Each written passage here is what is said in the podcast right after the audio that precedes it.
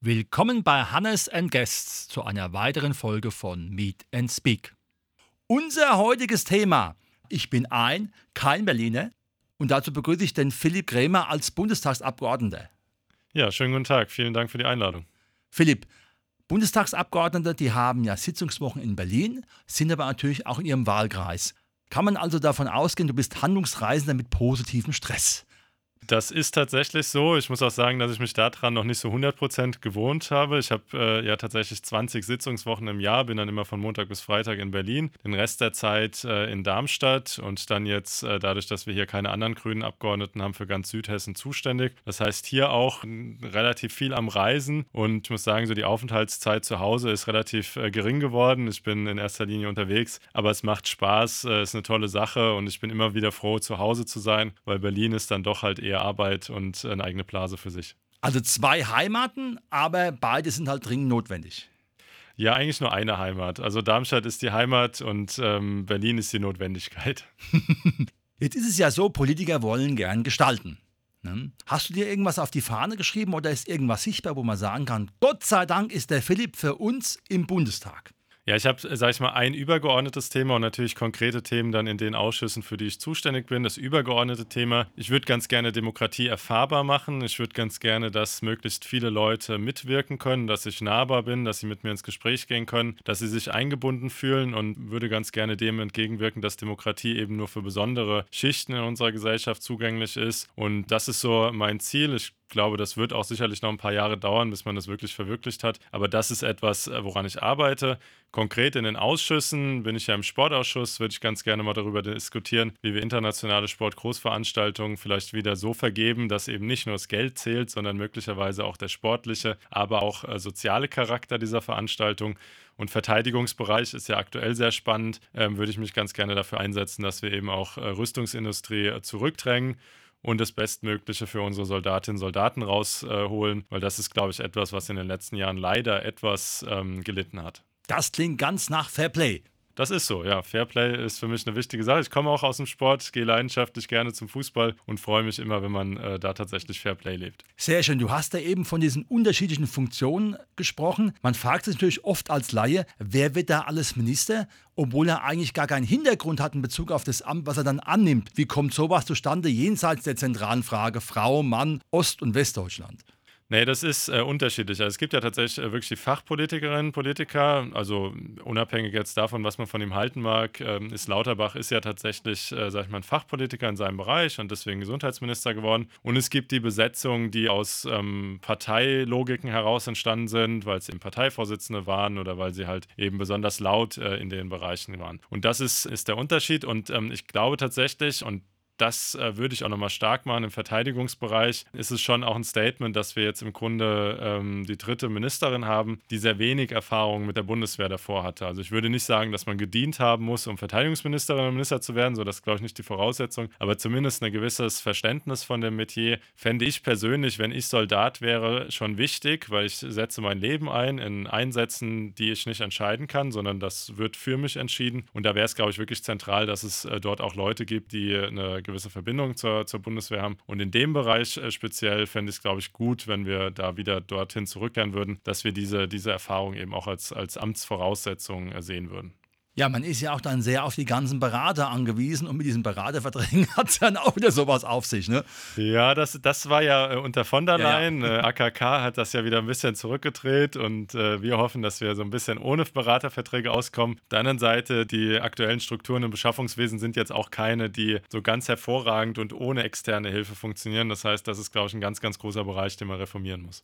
Jetzt sieht man oft in Talkshows schlaue Politiker, die nicht nur schlaue Reden haben, sondern oder schlaue Reden schwingen, sondern die auch wirklich sehr, sehr gute Ideen haben. Und dann sagt die andere Partei, die haben wir auch, aber als wir in der Regierung waren, hat es die Partei geblockt und die Partei geblockt. Wie kommt man da endlich mal auf den Trichter, dass das, was richtig gut ist, was auch jeder, sag ich mal, gut findet, nicht immer im Parteigedöns untergeht, sondern einfach sagt, das ist das Beste fürs Volk.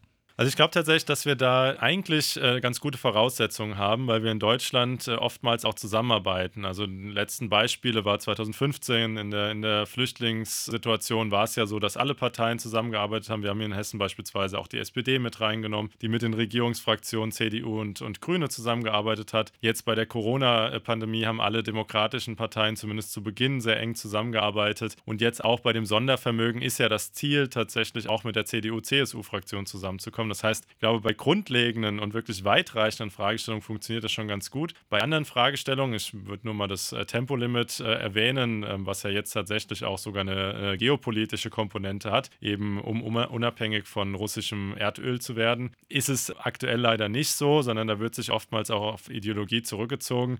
Das betrifft aber auch die Grünen und ähm, ich bin da kein großer Freund davon, Entscheidungen zu treffen, nur weil die Partei es will oder eben nicht will, sondern ich äh, arbeite eigentlich als Politiker daran, Entscheidungen so zu treffen, wie ich sie für richtig achte und dann im zweiten Schritt das meiner Partei zu erklären. Das kann manchmal auch dazu führen, dass man äh, Kritik aus den eigenen Reihen bekommt, ist aber mein Ansatz, den ich auch als, als Landesvorsitzender hier in Hessen äh, immer durchgeführt habe und dem ich immer gefolgt bin. Da fällt mir gerade eine spannende Frage ein. Es gibt ja in Berlin sogenannte Lobbyisten und nicht zu wenig. Das heißt also Menschen, die durchaus, sag ich mal, ihr Produkt so verkaufen wollen, dass die Politiker überzeugt sind. Mir fällt einfach so spontan an, als es um die Debatte ging mit Lebensmittel und Zucker, wo jeder sagt, eigentlich nachvollziehbar, so eine Ampel muss und dann kam es halt nur freiwillig. Wie geht man mit dieser Thematik um? Weil man braucht die Menschen. Sie sind ja auch Leute, die Arbeitsplätze schaffen, die, sag ich mal, Steuern einbringen. Aber auf der anderen Seite, wo kriegt man dann noch die Unabhängigkeit her? Weil es ist ja dann schon so, dass man manchmal das Gefühl hat, dass es nicht nur eine Demokratie ist, die Politiker zur Entscheidung bringt, sondern da steht auch massive Interessen von Industrie und Wirtschaft hinten dran, die auch über Lobbyisten irgendwie vielleicht durchgesetzt werden sollen.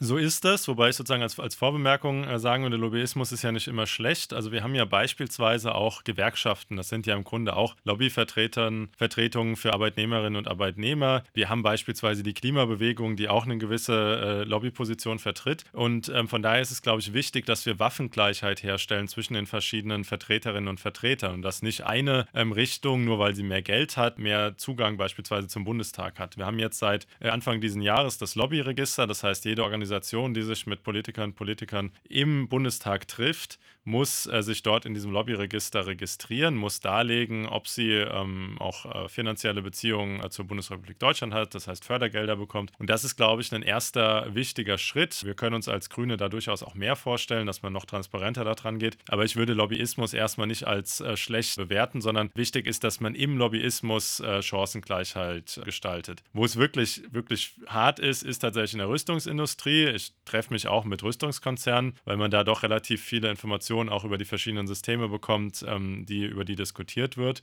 Aber da ist natürlich schon auch nochmal eine ganz andere ähm, wirtschaftliche Kraft dahinter. Einerseits und andererseits ist auch, äh, sage ich mal, ein Rüstungskonzern jetzt nicht so in der Öffentlichkeit, wie das andere Konzerne sind. Das heißt, da passiert halt auch so, dass das relativ äh, viel auch äh, hinter äh, geschlossenen äh, Türen passiert, dass auch das Bundesverteidigungsministerium beraten wird. Und ähm, das sind, glaube ich, Strukturen, wo man mal überlegen müsste, ob wir nicht als Gesellschaft uns auch öffnen wie beispielsweise für Bereiche Militär, Bundeswehr und die halt noch enger auch in die gesellschaftlichen Debatten mit einfließen lässt, sodass eben auch Rüstungsindustrie sich öffentlich rechtfertigen müssen für das, was sie tun oder eben nicht tun. Das ist, glaube ich, eine Debatte, die wir jetzt auch seit dem 24. Februar führen, aber jetzt noch intensiver auch in den nächsten Wochen und Monaten führen sollten.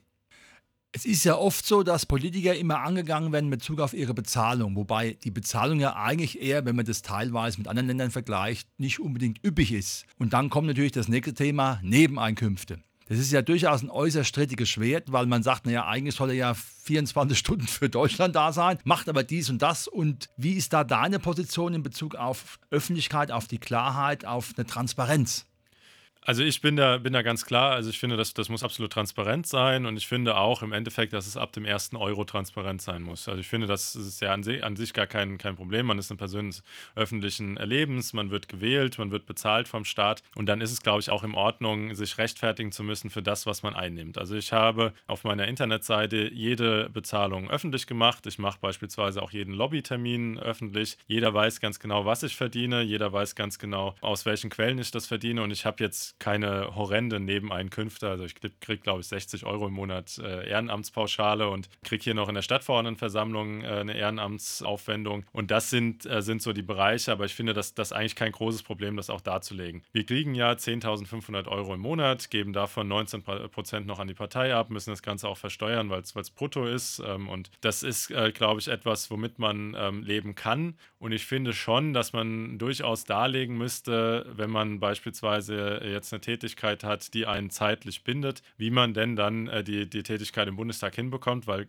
wenn ich in Berlin bin, dann, dann bin ich am Montagmorgen um 7.30 Uhr im Bundestag und sitze dann äh, irgendwann im ICE am Freitagnachmittag und, oder Abend und, und weiß eigentlich nicht, also kann mich nicht daran erinnern, dass ich geschlafen habe und, und bin dann bei 60, 70, 80 Stunden, wenn es blöd läuft. So, ne? Und das ist, dementsprechend kann ich mir irgendwie gar nicht vorstellen, wie man da nebenher noch eine Tätigkeit machen soll. Und von daher ist es, glaube ich, schon wichtig, dass man sich da auch rechtfertigen muss. Und ich finde das einfach nur aus Transparenz und Demokratiegründen äh, eine sinnvolle Forderung. Mhm.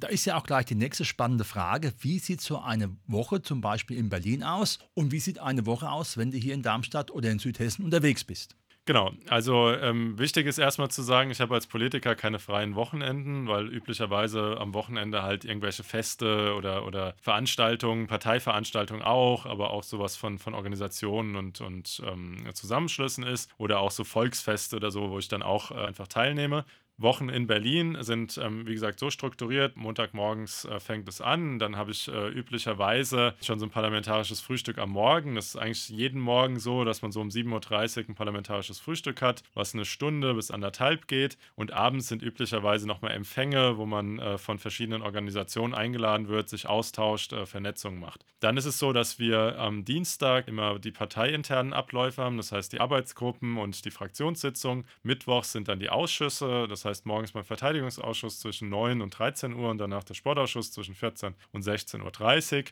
Dann fängt am Mittwochnachmittag schon die Plenardebatte an, die dann am Freitag und Donnerstag äh, eben auch stattfindet. Und am Rande des Plenums ist es häufig so, dass ich dann noch weitere Termine oder Unterausschüsse habe oder auch andere Veranstaltungen, an denen ich dann auch teilnehme. In der Sitzungswoche dagegen ist es, dass es nicht so dicht ist, das ganze Programm. Und ich versuche halt hier, äh, mich mit Organisationen zu treffen, vor Ort mal zu gucken, wenn dort politisch gerade sich eine Fragestellung aufgetan hat, sich, mich dort halt zu informieren und auch einzumischen und ähm, dann einfach hier auch diesen Wahlkreis zu betreuen und zu versuchen, eben als Bundestagsabgeordneter da ansprechbar zu sein. Wir haben Bürgersprechstunden, ich habe Präsenzzeiten in meinen Wahlkreisbüros, äh, bin beispielsweise auch in Schulen zur Diskussion äh, relativ gerne, weil das irgendwie so die, die angenehmsten Debatten sind. Und ähm, das sind so die Sachen, die ich halt dann in den Wahlkreiswochen mache. Wo kannst du für dich sagen, aha, da kommt ein Impuls von den Bürgern aus Darmstadt oder aus meinem Wahlkreis, den kann ich wirklich mitnehmen nach Berlin und der wird da auch irgendwie gehört. Und wo sagst du, sorry, das ist jetzt unabhängig vom Ressort einfach in der Gesamtkonstellation gar nicht möglich, weil einfach irgendwelche Gesetze oder wie auch immer dagegen stehen? Also sagen wir mal ganz allgemein gesprochen, sind die Impulse aus den Schulen tatsächlich am interessantesten und danach Möglichkeit auch in relativ geringen oder, oder unteren äh, Schuleinheiten. Also ich meine, so die spannendsten Sachen, ich hatte das mal irgendwie vor ein paar Jahren mal mit einer Grundschulklasse so einen Austausch gehabt und das ist ja, muss man auch aufpassen, dass man nicht zu komplex redet und dass man auch vieles erklärt, was einen dann selber in die Lage versetzt, auch mal erklären zu müssen, was man damit meint und man dann auch sehr einfache Nachfragen mal bekommt und sagt, okay, da habe ich mir selber auch noch gar keine Gedanken gemacht, warum ich das jetzt eigentlich als Gesetz annehme. Also das heißt, das finde ich äh, sehr produktiv und dann jetzt äh, ganz Konkreten. Wir haben die Neubaustrecke Mannheim-Frankfurt, über die wir hier in Darmstadt auch schon seit, glaube ich, jetzt 23 Jahren diskutieren, die jetzt endlich hoffentlich äh, umgesetzt wird äh, bis äh, 2035. Und da ist es so, dass wir uns äh, für Lärmschutz einsetzen, hier aus Darmstadt heraus. Einerseits bei der Siedlung Tannen, andererseits in der Heimstätte. Und das ist etwas, was, was ich in Berlin dann eben auch in den parlamentarischen Prozess mit einbringen kann. Und das sind Dinge, die man auch gut umsetzen kann.